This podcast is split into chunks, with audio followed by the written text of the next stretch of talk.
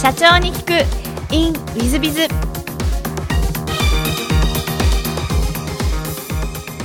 本日の社長に聞く in ウィズビズは2019年9月マザーズ上場のチャットワーク株式会社山本様です。まずは経歴をご紹介させていただきます。えー電気通信大学情報工学科卒業大学の在学中に、えーお兄様と共に EC スタジオ現チャットワーク株式会社を2000年に創業、えーその後 CTO と多数のサービス開発に携わりチャットワークを開発。2011年3月にクラウド型ビジネスチャットチャットワークの提供開始。2018年6月当社の代表取締役 CEO 兼 CTO にご就任されそして2019年9月にマザーズ上場された社長様でいらっしゃいます、えー本日はよろしくお願い申し上げます、よろしくお願いします。えーまずはあーご出身からお聞きしたいんですがご出身はどちらでいらっしゃるんですか？大阪ですね。はい大阪の方で小学校中学校時代をお過ごしになったと思うんそうですね。本当に地元の小中、えー高というところなるほですね。どなるほど小学校中学校時代はどんなあお子さんでいらっしゃいます？かそうですね。小さい頃はまあすごくおとなしかった。まああんまり記憶はないんですけれども、おとなしかったというふうには言われていて。で特にまあゲームが好きだったんでファミコンがすごくブームになった世代なので、えーもうできる限りゲームをしたいんだけれども、えー親からは1日1時間と言われてその親の目をいかに盗んでゲームを長くするかというところを頑張ってたっていうところが、まあさえー初期の頃ででそこからまあ小学校の頃で言うと親がまパソコンを買ってくれたというか、まあ、会社で使ってたお風呂を、えっとおもちゃとしてくれたというところが小学校3年生ぐらいの時で。でそれに夢中になったっていうところが、まあ、僕がコンピューターの世界に入るような契機になったのかなと思うんですけれども、まあ、当時はなんか Windows とかも全然ない時代だったので、えー、BASIC っていうなんかプログラミング言語をいじりながらあなんかこうわからないなりに本を読みながらいじくっていたっていうところがなんかおもちゃとして遊んでたっていうところが初めてのプログラミングみたいなところが小学生でしたね。なるほど。当時だと NEC とか富士通とかのパソコンそうですね。シャープでしたね。あ、はい。シャープですか、はい。ちょっとあの、大はい。まあ、大阪らしい感じそうです。ですね5インチフロッピーをガチャンってやってこうベーシックが起動するみたいな そんなあの今の世代の人は全く分かんないようなパソコンでやってましたね。えちょっとあの聞いてるベテランの社長さんたちは多分おお懐かしいみたいな感じでお聞きになっていらっしゃるんですかと思いますけども、えーじゃあチャットワークさんのその原型といいますかそういうのは小学校3年の時にこうそうですねパソコンで、まあ、あ、プログラムをちょっと触ってみるっていうところであったりあとまあゲームが好きすぎて、えっと、ゲームを作りたくなっ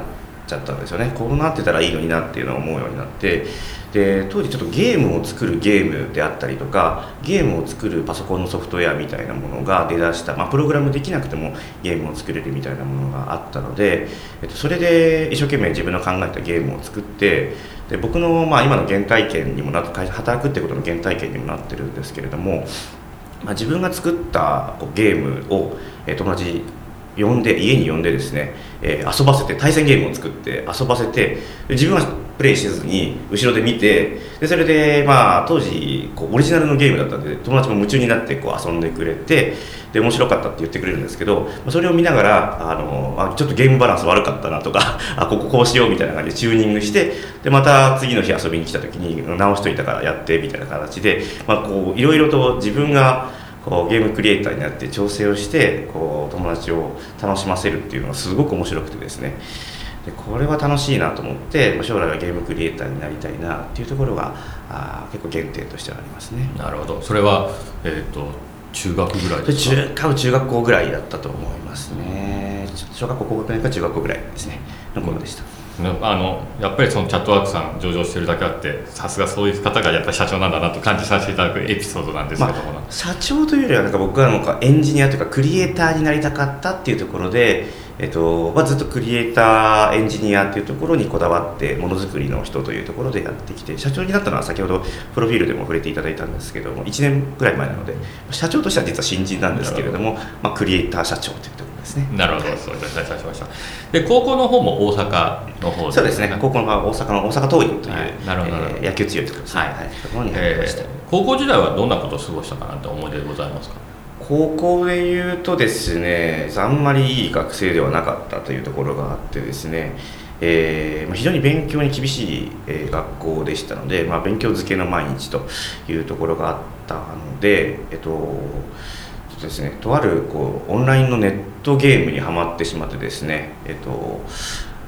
オンラインでこう何万人もの人が RPG であのドラクエみたいな RPG でゲームをするっていう初めて出たゲームがあって、まあ、ウルティマオンラインっていうゲームがあるんですけどそれにものすごくハマってしまってですね感動して、えーこういわゆるネトゲ廃人と言われているような人にこうなってましてあの当時はですねインターネットがこう1分いくらみたいなねなんかそういう重量課金の時代だったのでその中でもテレ放題というのがあって夜11時から朝7時ぐらいまで、えー定額になるっていう、えーサービスがあったのでそれを家で申し込んでもらってで11時からこうインターネットにつなぐと混んでてつながらないので、まあ、10時半ぐらいからつないででそこから、えー朝7時ぐらいまでゲームをしてでそこから学校に行ってで学校で寝てで家に帰って夜ご飯食べてでちょっと寝てで10時半に起きてゲームをするっていうそういう日々をですね、えー、大体1年ぐらい続けてですね こう全く学校では全ての授業を寝るということをやっていて、えー まあそんな1年間高2がそんな感じだったのでもう勉強も完全に遅れて こうひたすらゲームの方がどっちかというとリアリティがあるというかそっちの生活そっちの生活が重視最重要みたいな感じで、えー高校生活過ごしてましたね。なるほど。そこもなんかあの今の原点なのかなと思うんですけども、えっと先生とか親御さんはあのお叱りになったりとかはなかったんですか？そうですね。親はすごく心配してましたね。なるほど。先生からもよく、まあ、あの学校どうしてるかって親は気づかないので そこはあんまりずっと寝てたとはバレてないと思いますけど、そう休みの日もずっとゲームしてたので心配はしてたと思いますね。なるほどでそのあの電気通信大学これはもう完全な理系と思ってよろしいですかそうですね。あのコンピューター系の,、はい。あのえーと東京の。そちらをなんか選ばれた理由というのは何かあられたそうですね。あのプログラムを勉強したいと思ったんですよね。当時、まあ、ゲームを作りたいと思っていていろんなゲームを作るツールでたくさんのゲームを作っててなんか雑誌に載ったりとかもしてたんですけどプログラム自体はできなかったんですよ。で、まあ、それをちゃんと勉強したいなと思って、えっと、もう情報通信というかコンピューターサイエンスの、まあ、学科を中心に選んで、まあ、その中でも自分のレベルとか、まあ、そのあたりに合った学校を選んだというところですね。で大学の在学中に、えっとお兄様ともういわゆる創業をされてらっしゃるということなんですがねお兄様も、えっとそういうゲーム好きというかいや全く真逆で兄はもう体育科系でなんかバレー部キャプテンで高校は日本憲法ってやってて日本憲法首相でみたいなまあこう友達も多くなんか彼女は切れずみたいなこうそういうこうクラスの人気者みたいなタイプで僕はもうひたすらゲームをしているオタク家に引きこもりみたいな、えー感じの完全に真逆の性格で。でまあ、そもそもなんで一緒にそういった、まあ、仲も悪かったんですけどずっとひたすら僕はいじめられてたので 仲も悪かったんですけど、まあ、どうして一緒に仕事をするようになったかっていうと、えーまあ、兄がですね、えっと、当時語学留学でロサンゼルスに、え留学したんですけれどもその時にですね2000年ぐらい、えだったんですがあ、まあ、インターネットの走りというか黎明期の頃でテレビをつけてたら、えー最後 CM の後になんちゃら .com っていう表示が出て当時インターネット彼知らなくてこれは何だとなんちゃら .com って何だとその .com を入れたらこうホームページが見えると。っていうのに衝撃を受けてですねすごいなんか世界が変わっていくと。でこれに対して何かしたいっていうところで、まあ、見よう見まねでホームページを作ったらなんかアクセスがあってっていうところからこれでビジネスをしたいと。っていうところでいろいろなんかインターネットで物を売ったりとか、えっと、情報提供したりっていうことをなんか一人でやり始めたんですよ。でそのビジネスがうまくいってで手が回らなくなってきたのででそれをなんか仕組み化してくれみたいなところで僕に声がかかったと、まあ、お前プログラム勉強してるんだろうとこういうのできるって言ったらあできるかもって言って一緒にやり始めたっていうのがきっかけですね。なるほどじゃあ一番最初のご商売はいわゆる EC サイト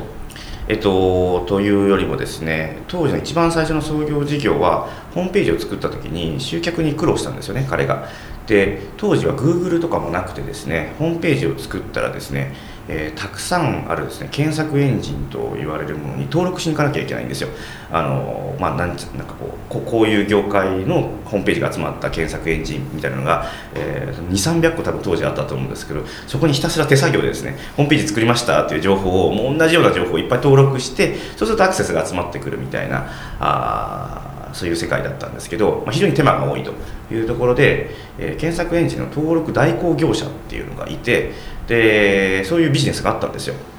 でそれをなんか申し込みを受けたら代わりに入力するとオペレーターの方が入力するっていうビジネスがあってでそれのビジネスから実は始めてるんですよね。で検索エンジン登録代行を、えー、彼も、まあ、頼むのは高かったんですね。当時なんか3万とかして高かったんですよ。でそれでなんとかならないかなと思って、えっと、海外ねあ彼ロサンゼルスで英語分かったんでアメリカのはどうやってるんだって調べてみたらアメリカだともうやっぱ日本よりずっと進んでてそういう自動で登録してくれるソフトウェアがあったんですよね。でそれがこう有料であったんで、まあ、それを買ってでそれを登録するともう全部1個入力してポチッと押すとバーッと登録してくれると。これは楽ちんだと。いうところがあったんですけどこれって日本の人は知らないなと。で何万も取ってるんだったらこれビジネスにしたらいいんじゃないかっていうところで、え当時検索エンジン登録代行ビジネスっていうのを始めたんですよね。でその時に、えー、もうワンクリックでできる仕事だからそんな何万も取ってるなんてねおかしいからあの当時3万ぐらいだったのを3000円でやろうって。もう学生だったんで。でやって10分の1にしちゃったんですよね。そうするとすごい価格破壊だったんですよね当時としては。っていうので申し込みが殺到してうわーって売り上げが上がっていってっていうところからでも作業としてはポチポチやるだけっていうところがあったんで。でそれがすごくうまくいったので、まあ、申し込みとか、まあ、解約とかあそういったところをシステム化してくれって言って私にプログラムを依頼したというところからスタートです、なるほど。その後は他にもいろんな事業やられてたんですそうですね。そのホームページ集客のところ検索時登録代行してその後 SEO ブームが来るんですよね。ロボット検索エンジンと言われているようないわゆる Google みたいなもう登録に行かなくても勝手に拾いに来るっていうような仕組みができてでそういったものだと検索エンジン登録代行っていうのが必要なくなってくるのでそういったロボット検索エンジンに対してどうするんだっていうので、えー、SEO という、まあ、概念が生まれてでそれのためにいろいろ調べたり、まあ、こうどこからリンクされてるのか調べたり、まあ、キーワードがどうなってるかとか調べるようなツールとかが、まあ、アメリカだと出始めてたので同じようなのを作れないかって言われてあ作れるよって言って作って、えー、SEO ツールのサービスを作ったんですよ。自社開発して。でそれが日本に SEO という言葉が来る前にリリースをして当時はアクセスアップツールって言ってたんですけどそこから遅れて SEO の波が来て、えー、ものすごい申し込み殺到しましたね。それも。当時有料の SEO ツールサービスというのが多分日本で初だったのでもう僕らしかなかったので、えー、すごく学生ながらものすごくあの、まあ、売り上げがあったと。いう、まあ、当時僕は1円ももらってなかったんですけど。売り上げは知らないんですけど。あのすごくたくさん申し込みがありました。だから今のお話聞いてるとその SEO ツールでも上場できたんじゃないかと思うあ、まあ、当時はすごくすごかったですよ。本当検索登録やって SEO でもすごく成功して。で SEO もまあだんだん Google が賢くなってそんなにテクニックだとあ上表示が難しくなってきたからっていうので。でじゃあちょっとえっとオンラインでのメールコンサルティングホームページを見てこちらのホームページ診断士っていう人たちが、えっと、アドバイスをするというフィードバックを送りますっていう、えっと、オンラインコンサルティングみたいなビジネスをくっつけて、えー、それも当たったんですよね。当時ホームページ作ったけどどうすればいいか分かんないっていう人が多かったんで、えー、プロの目からアドバイスくれると嬉しいっていうところがあったんで、まあ、そういった形でこうホームページ、ウェブサイトに、えー、アクセスを集めるっていう集客っていう軸で検索エンジン登録代行、SEO ツール、ホームページ診断みたいな感じで少しずつ時代に合わせて事業を変化させながら、えーと、なんか集客支援事業みたいな感じになっていたのが創業のまず一一つ目の柱だったんですよね。なるほどなるほど、はい、そのチャットワークを開発するまでの間はじゃあ何個ぐらい事業を作った感じそれでいうと多分十数個は作ったと思いますね。なるほど、はい、で大学の方をもう卒業してそのままもうお兄さんと一緒にそのまま継続してって感じですか？えっとですね、1年だけ就職をしていてですね学生の時に、まあ、きあのいわゆる副業みたいな形でビジネスはもう始めていたんですけれども、えっと、まだ法人化してなかったんですよね。えーで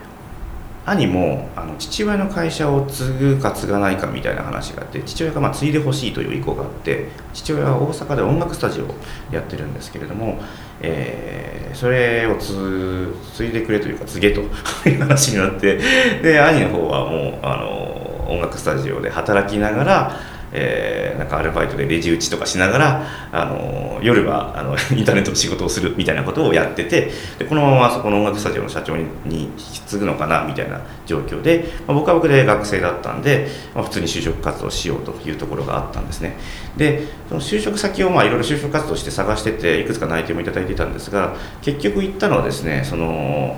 兄と一緒にやってたビジネスの取引先に、えー、と就職することになったんですよね。当時、えー、とジャスタックに上場してた会社に、えー今ちょっと社名変わっちゃったんですけど就職取引先で就職をしたんですけどあと、まあ、僕らの作ってた SEO のツールを OEM で提供してくれと言われたので,、えーでその OEM で提供するプロジェクトを、えーもう入社してやればいいじゃんって言われてで、えーまあ、その会社で働きながらもその EC スタジオっていうねあの僕らの兄と僕の会社の仕事もしていいっていう、まあ、副業 OK みたいな話だったんで、えーこんないい条件の会社ないぞってこう当時兄はあのこう兄の立場としてはそれはぜひ行け行けみたいな形で言われて、まあ、僕としても、えーまあ、そういうイケイケの会社に、えーまあ、そこの事業部長の人とか役員の人とかとかももうかもう学生ながらもう一緒にビジネスしてたのであの、まあ、仲良くさせていただいてたので、まあ、面白そうだなと思って入社したっていうところで1年だけ実は僕社会人経験があります。じゃあもう最初からもうダブルワークで就職ということですね。そうですね。学生起業して1年就職して、まあ、ダブルワークしてで1年経ってからあー、まあ、兄の方がもう父親にですねもう俺は音楽を継げないと いう話をしてすまんみたいな感じで、えー継ぐのを断念してで法人化したんですよ。会社を作ったで会社作ったからあーこう入ってくれって言われてで僕は当時ちょっと3年ぐらいはいたいというかなんか入社したら3年はいろみたいななんかこと言われてたんで3年ぐらいいようかなと思ったんですけど1年で帰ってこいと言われてですね。えー嫌だって言ったんですけどあの当時その創業のメンバーで5人ぐらいいたんですけどからなんか帰ってきてほしいっていうこう音声メッセージをなかなかこう取ったやつが送られてきてですね。もうなんか帰らざるを得ないかみたいな感じになって、まあ、1年でちょっと不義理をさせていただいてすいませんと、えー会社作る話になったので辞めさせてくださいっていう話をして1年で辞めました。なるほ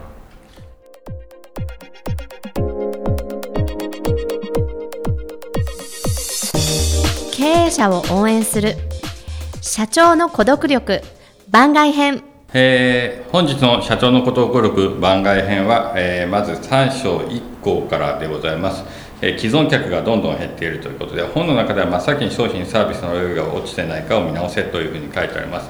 まあ既存客が減っているということはですねおそらく飽きが来ているのとか商品サービスのレベルが落ちているかどちらかの理由が一番大きいんじゃないかなと思います。えーやっぱりですね、えー長く続けてると飽きてきたりすると。こんなことがあります。でつい最近ネットで記事が出てましたのでもうお読みの方もいらっしゃると思いますのであ、えー具体名を出しても大丈夫じゃないかと思います出しますと、まあ、いきなりステーキという会社さん、えー事業がですねペッパーフードさんですが、えーこの会社さんの業績がまあ、30億ぐらいの利益が出してたんでしょうか、それが今、7億ぐらいの赤字に転落したと、いきなりステーキのお客さんが減っていると、こういう記事が出てました。で理由としては、あ飽きが来ていると、飽きてきていると。まあ、ステーキがですね1300円から1700円ぐらいで、えー立ち食いではあるもののお美味しく量が食べれるということでブームがあったわけですがそれに対抗して、えーライバルが出てこなかったのは今ではライバルが、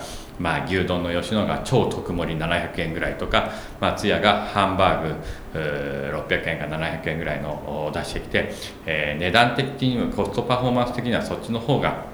安くて案外いっぱい肉が食べれるということでそっちの方にお客さんが寄ったと。さらにいきなりステーキは思ったより1300円とか1700円とか出してまでステーキそこまで食べるみたいな感じになって急激にお客さんが減っていったと。いうことを記事で書いてました。その中では秋という言葉とそしてライバルが出てきたという言葉と、えー、そういうことが出てきてるわけです。まあ、それを見るとですね既存客がどんどん減っている理由は一つはおそらく、えー、もちろんサービス、えー、商品の低下という可能性がありますがその次にやっぱり飽きてこられちゃう。だから飽きてくるっていうか次々とやっぱり新商品開発新サービス開発をして次々と出さない限りは難しいということを示しているんだと思います。さらにライバルが出てくるので必ずライバルに勝たなきゃいけないと。こういうことになるんじゃないかと思います。まあ一時期セブンイレブンちょっと最近、えー、鈴木敏文さんが退任されてからいまいちなセブンイレブンですけれども、えー、鈴木敏文さんが、えー、会長社長だった時は、えー、次々とセブンイレブン新しい商品を出すわけですね。で彼はこんなことをおっしゃっていらっしゃいますがうちのライバルはお客さんだと。お客さんたちが指示をしなくなった瞬間そのビジネスあの商品サービスが廃れてビジネスは終わっていく。だからお客さんがライバルでお客さんに勝ち続けなきゃいけないんだと。こういうことを言いつけたらまさにそのことを示しているのが飽きという話だと思います。そういう意味ではこの飽きないようにしなきゃいけない。こういうことを考えなきゃいけないのがこの既存客がどんどん減っているということなんではないかなと思います。という意味では常に全ての企業さんは新規事業も新商品も新サービスも開発し続けなきゃいけないのが運命だということも言えるんじゃないかなと思います。そういう意味では改善改革というのが、え常に必要だということを示すのが既存客がどんどん減っているところなんじゃないかなと思いますのでぜひ皆さん方新しい商品新しいサービスを開発し続けていただければなと思います。よろしくお願いいたします、えー、本日の社長の孤独力番外編はここまで。また来週。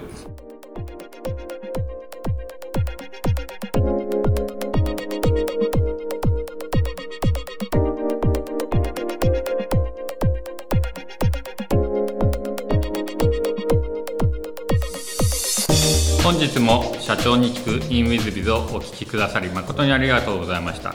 えー、この番組は2017年1月から毎週配信を続けております。これまでにたくさんの成功社長成功経営者のインタビューをお届けしてまいりました。その内容は全てテキスト化いたしまして私ども WizBiz が運営するウェブサイト経営ノートでも閲覧いただけるようにしております。